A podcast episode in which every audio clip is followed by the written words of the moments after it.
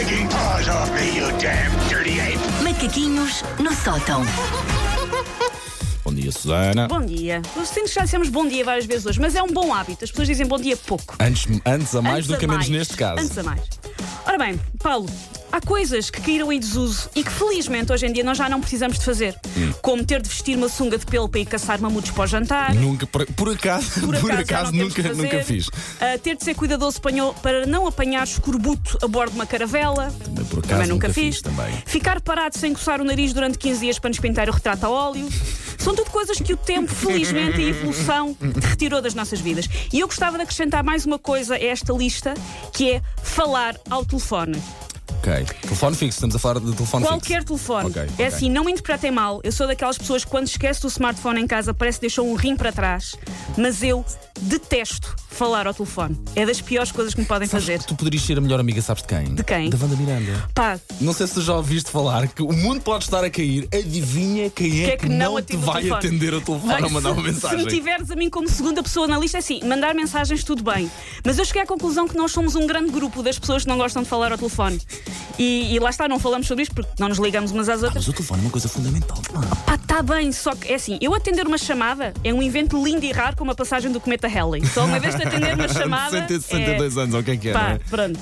E eu, e eu própria ter que fazer uma chamada para alguém é uma coisa que requer tanta procrastinação porque de repente eu sou o Mowgli e deixo de saber falar com as pessoas e não consigo ter uma conversa.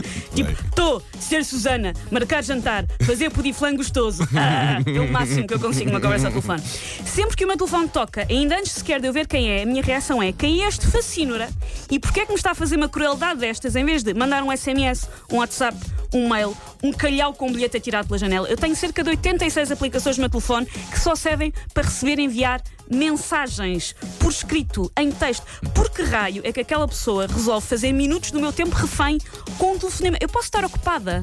Eu posso estar numa reunião, eu posso estar no YouTube a ver eh, vídeos de gatinhos a fazer tricô, Que é uma coisa super importante. que é uma coisa não que eu E- faço, pronto. Obviamente. E eu estou-te lançado se e não. tivesse, se tivesse aqui a Wanda, a Wanda percebia-me, Ok, Paulo. Eu ok. tenho saudades da Wanda, Eu Paulo. é mais cães, eu é mais cães, Ok. já sabes. Ahm, Os cãezinhos. O cãezinho, se, se tivesse algum vídeo de um cão fazer tricô, pá, troca, por favor, eu vejo já mesmo. Vou-te Eu arranjar, vou-te arranjar isso. Ahm, isto de eu não gostar mesmo nada de falar ao telefone faz-me ficar ainda mais irritada com as pobres pessoas que ganham vida em call centers a ligar para os encautos.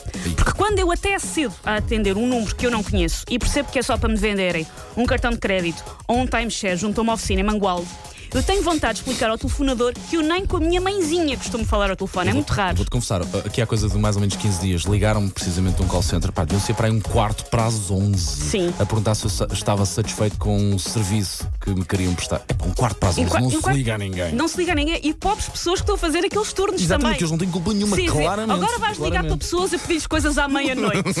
Go! Safa-te, faz-te a vida. Safa-te. Não, não é justo também. E, ela- e depois há um subgrupo dentro destas pessoas que, que que nos telefonam a nós, as pessoas que não gostamos de falar ao telefone, que é o subgrupo, felizmente, cada vez mais raro, das pessoas que deixam recados no voicemail. Que coisa medieval é essa, deixar recados no Eu voicemail? vou-te confessar, a minha avó deixa recados de 4 minutos. Pai, é tão querida, tão querida. E pá, eu ouço Mas esses, mas esses eu Esse- percebo. Exatamente. Pá, é Esses, tão querida, esses são uma é tão cápsula de amor. É Exatamente, diferente. Uma cápsula de amor, exatamente. uma pessoa respeita. Mas quando são mensagens de voicemail para tentar resolver alguma coisa, não é sequer prático, porque é: olha, vou deixar-te uma gravação da minha voz que tu ouves, depois ouves outra vez, várias vezes, até apontares os dados todos que precisas, que estavam no voicemail, e depois telefonas de volta. É uma mentira. Nada disso vai acontecer. Mais vale assumirmos a verdade. Ninguém vai ligar para ninguém. Ok. As mensagens escritas são mais convenientes, são mais práticas e permitem aquele belo fenómeno que é mandar SMS ou pedaços de chat para uma pessoa que está sentada rigorosamente à nossa frente numa reunião ou num jantar.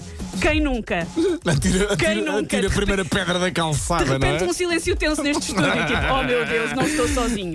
Claramente. Estas conversas paralelas e secretas são geralmente muito mais interessantes que as conversas sonoras, por isso há muito encanto em conversarmos uns com os outros em silêncio.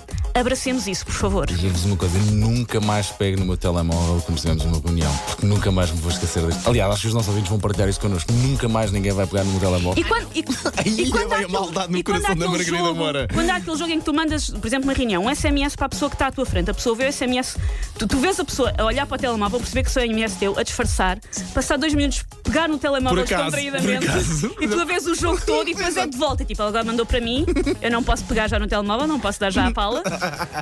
Deixa-me olhar para a parede com o ar mais natural do mundo. Mas ficamos nisto. Epá, que maravilha. Susana, amanhã de volta à mesma hora Amanhã. com telemóvel, por favor, que podemos precisar de falar contigo antes. Take your paws off me, you damn dirty ape! Macaquinhos no sótão.